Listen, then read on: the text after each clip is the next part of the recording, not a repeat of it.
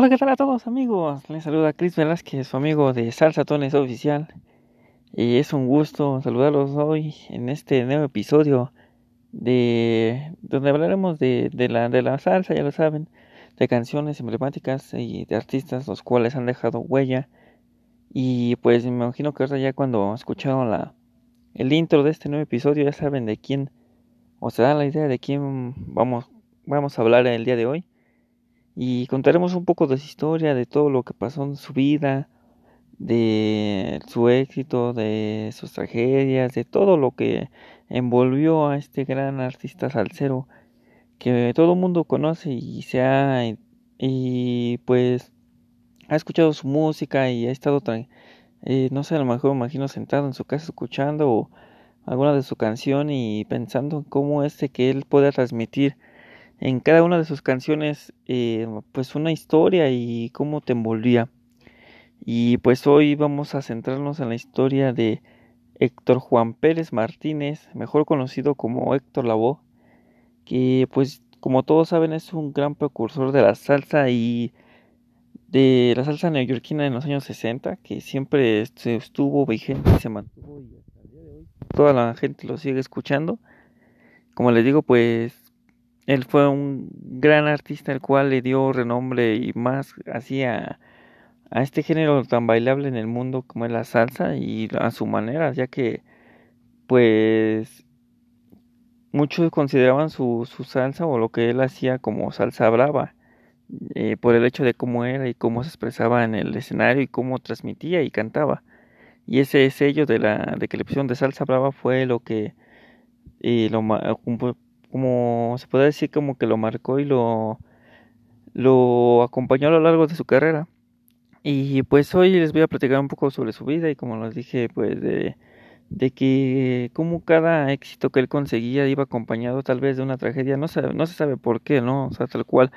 creo que cada vida de es diferente y se va como que acompañando de cómo lo vayas viviendo a lo largo de toda esa de esas vivencias. Y pues, como les digo, pues él es Héctor Juan Pérez Martínez, ese es su nombre completo. Él nace el 30 de septiembre de 1946 en Ponce, Puerto Rico. Y pues él comenzó desde muy pequeño, pues, en este, en este género musical. O sea, él desde, desde muy pequeño estaba como que ligado a la música, ya que pues su padre pues eh, estaba, era director de una orquesta, entonces pues de antemano él siempre estuvo como que muy apegado a, a la música. Y pues por eso mismo eh, pues él, él, lo meten a estudiar a, a, una a un este perdón este un instituto de música de clásica pero eh, pues él como bueno lo relataba en una entrevista a su hermana él no iba o, o pues cada que él podía o tal vez quería iba a la a la escuela, ya que pues la BOE lo que él quería era incursionar en este género musical de la salsa y es por eso que pues a la edad de 14 años él con algunos amigos crean una eh, pues una banda o orquesta que para tocar así en algunos lugares y es cuando ya se empieza como que pues sí su se puede decir que es la carrera musical de la BOE y ya este pues más adelante a la edad de, de 17 años él es cuando cuando pues emigra a Nueva York. Es un 3 de mayo del 63 cuando él llega a Nueva York pues ya de, de manera así como que fue un viaje y él este pues ahí se queda y empieza como que pues a meterse más en ese boom de la salsa. En esa época pues estaba como que todo bien también el, eh, la onda de, del rock and roll, de todo ese movimiento el cual pues estaba mucho en Estados Unidos así como que muy en su auge, pero de igual manera por eso la pues él quería como que, que la música de la salsa y o sea la música pues así de latina estuviera como que vigente, igual tuvieran un, un movimiento así de grande. Y ya eh, es cuando eh, la BOE pues empieza como que a tocar en algunas orquestas y avanzar así poco a poco en, en esta en este en, bueno en esta carrera que, que fue forjando y eh, después en el en el 66 bueno más adelante tres años después de que de que llegara a Nueva York conoce a Johnny Pacheco y bueno todos sabemos que Johnny Pacheco pues era el dueño de la del sello discográfico de la Fania. Y lo conoce y, ahí es cuando llega la BOE y pues no sé si cómo podría decirlo pero el destino lo junta con alguien que quería con el que haría un, un dúo el cual pues trascendería por muchos años que es con Willy Colón que en ese tiempo Willy tenía 15 años pero pues él ya dirigía, ya dirigía una orquesta que se llamaba Bugalú entonces tenía como que alguna se puede decir como que experiencia muy muy grande Willy Colón. Y con eso se complementó la BOE. Y ellos eh, los juntaron ahí en la Fania y entonces empezó como que pues este gran éxito para los dos. Tanto es así que su primer eh, disco se llama eh, que grabaron se llama El Malo que grabó con Willy Colón lo grabó en el 67 y fue todo un éxito la BOE y Willy Colón tuvieron muchísimas innumerables canciones discos y éxito pero pues por lógica, siempre, siempre todo puede ser, algo así como dice en su canción, todo tiene su final. Y es cuando eh, Willy Colón decide separarse de la UE porque en ese momento eh, la UE estaba envuelto en pues en muchas eh, pues, ondas no, no buenas, ¿no? Estuvo en las drogas, eh, tenía problemas de, en su casa, muchas cosas. Entonces por eso Willy se decide retirar de la que fuera su orquesta con él, con la boy, pero eso no quería decir que Willy Colón se había enojado, sino simplemente él decidió poner fin a esa, esa sociedad en esa orquesta para pues para poder hacer algo diferente. Y les digo eso porque, o sea, Willy, como les digo, no se alejó tanto de él, sino él le siguió produciendo canciones. Y, y después la voz, después de esa separación, este, pues ya este empieza su carrera como, como solista, ¿no? Y, y es cuando él, eh, la voy graba un disco, ya, pues como les digo, ya, ya, ya retirado este de con Willy Colón. Y ese disco se llamaba La Voz, bueno, lo, lo La Voz y fue ganador del disco de oro, ya que fue pues un, un disco que tuvo mucho me pegó mucho en ese tiempo, entonces como le digo, eh, la UE siempre estuvo destinado al éxito, siento, siento que él siempre, a pesar de todo lo malo que le podía pasar, siempre tenía como que esa, ese ángel el que le ayudaba para poder avanzar y crear canciones las cuales a muchos les gustaba porque él cada canción iba acompañada como, como, como de barrio, todo era como que ayuda, acompañado de, de algo que había pasado. Por ejemplo, no sé, la canción de Juanita Limaña, todos la escuchan y es como que pegado a, a lo que puede vivir la gente en el barrio, o la, eh, canción de mi gente, que esa, todos saben que fue cuando estuvo en la Fania, que tuvo la oportunidad y ahí tuvo esa, esa este, ese gran momento. Y pues la BOE tuvo muchos eh, problemas, los cuales, como le digo, pues estuvo envuelto en la drogadicción. Muchos la, lo asemejan y lo bueno mejor dicho lo pues sí lo, lo dicen de que ese estuvo ligado a que su disquera lo, lo explotaba ya que querían que cantara que, grababa más de dos, discos por año o sea quisiera todo porque la voz era, éxito rotundo en cualquier lado que él tocara cualquier canción que él hiciera era éxito. Entonces muchos de sus conocidos y bueno artistas salseros que convivieron con él eh, comentan que pues eso a lo mejor lo, lo, orilló a estar en el mundo de las drogas de las drogas lamentablemente. Y también es por eso que eh, pues no sé si siento que la BOE solamente se estaba refugiando de lo que él pensaba de que le hacía mal tanto es así que que pues él tuvo dos dos hijos un el primero lo lo tuvo con Carmen Castro. Eh,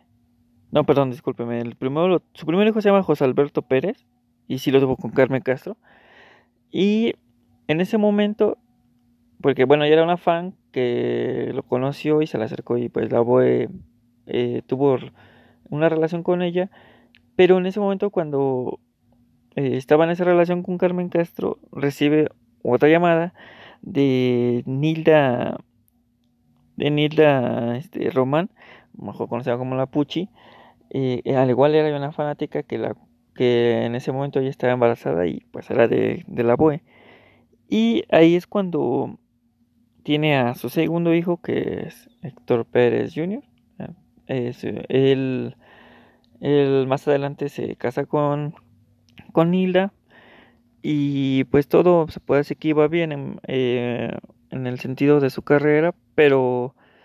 muchos eh, de sus allegados y amigos comentan que también la BOE tenía como que problemas con, pues, con su pareja, con Hilda, por, por el hecho de que él era un poco posesivo, entonces pues todo eso se conjuntaba en el hecho de que no andaba bien, en, porque andaba en el mundo de las drogas, pero más allá, de eso, siempre estuvo como que, como les digo, su carrera siempre estuvo ligada al éxito, lo malo que para muchos dicen que, que entre cada éxito era una, un acontecimiento malo que le pasaba. Tanto es así que eh, en julio de, de no perdón este tanto así que que la BUE en 1987 su departamento su apartamento en Queens se, se comienza a incendiar y él para salvar la vida con su mujer pues saltan de, de pues del apartamento. Y es cuando pues todo sale bien porque no les pasa nada. Pero días después matan a, a su suegra y él como que pues empieza a ver como a sentir de que todo lo todo le pasaba algo malo porque bueno mm, esta es una, anécdota que muchos cuentan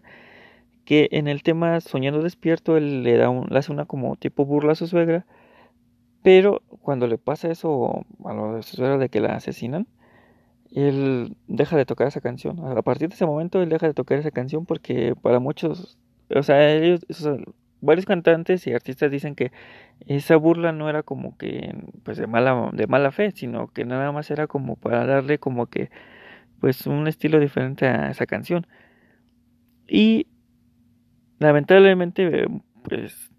en ese mismo año, el 7 de mayo de, de 1987, muere su hijo. Eh, lamentablemente pues estaba bueno, la versión es de que tenía un arma de fuego y pues se detonó y es cuando muere su hijo. Y en palabras de grandes salseros como Tito Nieves, él, él comenta que en ese momento la UE pues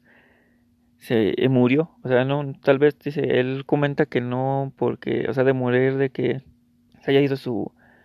su, cuerpo, sino que se, su alma es la que se murió y entonces la voz cae en una depresión muy grande porque justamente cuando su carrera estaba en un gran eh, impulso pasa lo de su hijo. Y después em, pues después es cuando en el 88 lamentablemente le le detectan eh, que tiene sida. Y bueno se dice que él se infectó por eh, mediante de una una jeringa que está infectada. Me imagino que el hecho de que estaba, no sé, a lo mejor en un momento de, pues, una situación en la cual estaba en, las drogas, entonces en una de esas este, jeringas es cuando se transmite, bueno, sí, transmite el SIDA. Y, ah, pero más allá de eso, de que le dio la enfermedad, él como que siempre trataba de estar de alguna manera bien. Eh, todos los, sus amigos o conocidos que, con los que estuvo, dicen y comentan que, que a pesar de que él tenía la enfermedad, pues no, no los hacía notar con ellos. Siempre estuvo de, de pues sí, de buena manera y buena vibra para siempre para todos. Y él tuvo como que pues muchas, este, eh, como les digo, pues malas experiencias y una de ellas es cuando en el, el 28 de julio de 1988 en un concierto en Bayamón, Puerto Rico, y hubo como que un problema entre los promotores de, del, del evento y de todo, pues así, ya que se dijo que no le pagaron algunos músicos y pues de todo, bueno, o sea, se hizo un, un pequeño relajo ahí, el cual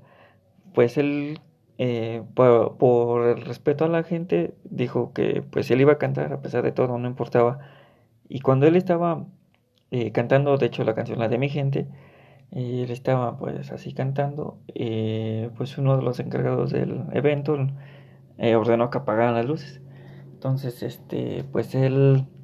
en ese momento pues se baja del escenario y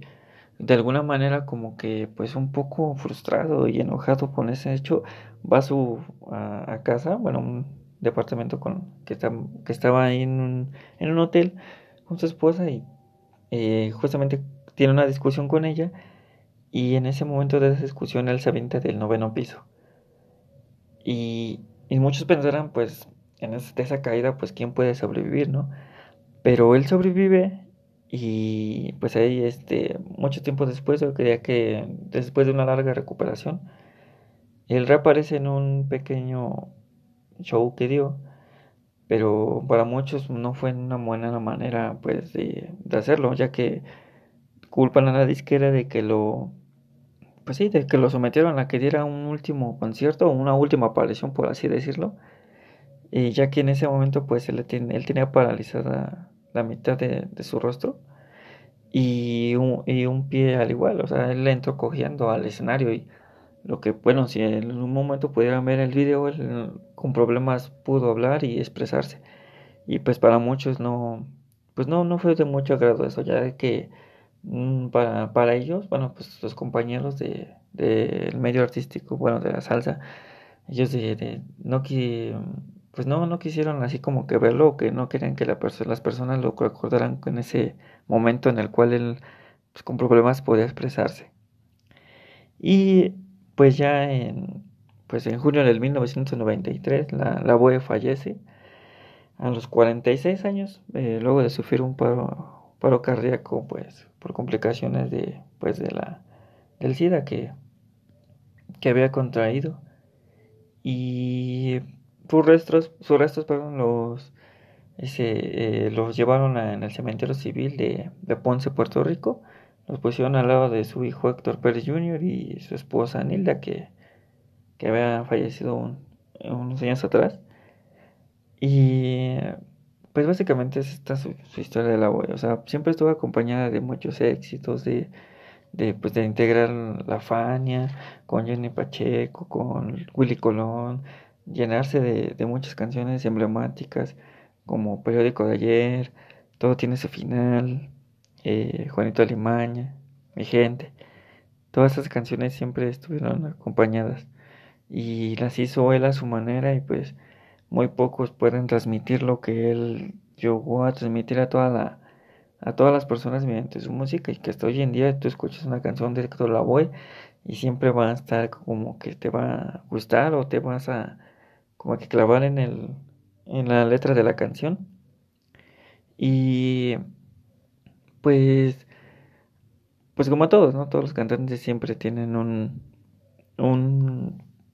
como pues, apodo, de alguna manera como lo llaman. Él tuvo demasiado, se puede decir, porque él le decían el rey de la puntualidad, el girabito de Ponce, la voz, el cantante de la gente o el flaco de oro, pero pues uno de los más conocidos el cantante de los cantantes. Tanto es así que con ese mismo nombre pues, le hicieron una película, la cual interpretó Mar Anthony, en ese momento con, con Jennifer López en esa película. Y pues como le digo, tanto es así que tuvo tanto éxito la boy que pues tuvo esa película, al igual que innumerables artistas siempre van a ser como que un, un ejemplo en el cuestión de seguir de, de cómo llevar una, una carrera hasta lo más alto que se puede, se puede pensar. Y mm, tal vez la voz no tuvo como que, mm, como puedo decir? La vida que yo creo él pensaba en el sentido de que, como le di, lo dije anteriormente, a cada éxito le pasaba una desgracia, pero pues, pues así es esto, o sea, a veces como que no, es, no, no podemos comprender como que, que te va a pasar en, en la vida, pero siempre tenemos que ir con esa misma mentalidad que tenía la abuela, que a pesar de todas esas este, experiencias que le pasaban, siempre, siempre se levantaba y seguía. Y muchos lo veían así, en el hecho de que él siempre tenía un alma muy fuerte y que él seguía, a pesar de todas las malas experiencias que siempre lo acompañaron, pero, pero que él siempre supo salir adelante y cantar canciones que a su manera y dejando ese sello que muy pocos hasta hoy en fecha pueden lograr, pero que se seguirán inspirando en él. Y pues bueno, eh, este, es todo bueno, en este episodio. Eh, traté de enfocarme en todo lo que, básicamente en lo que más este, tuvo como que énfasis su carrera. Yo sé que hay muchos datos de la BOE, pero estos fueron los que más lo marcaron y siempre lo acompañaron. Eh, no, no me quise sentar como que nada más en lo malo, sino también en lo bueno, en todo lo que hizo, en todas esas buenas eh,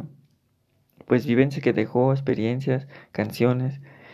Y a pesar de que muchos lo catalogaron en un momento como el chico malo de la salsa, él dejó un gran sello para toda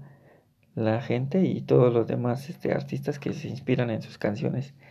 Y pues bueno, esto es todo por hoy amigos, espero me sigan escuchando. Nos estamos sintonizando en la siguiente semana, el, como cada miércoles.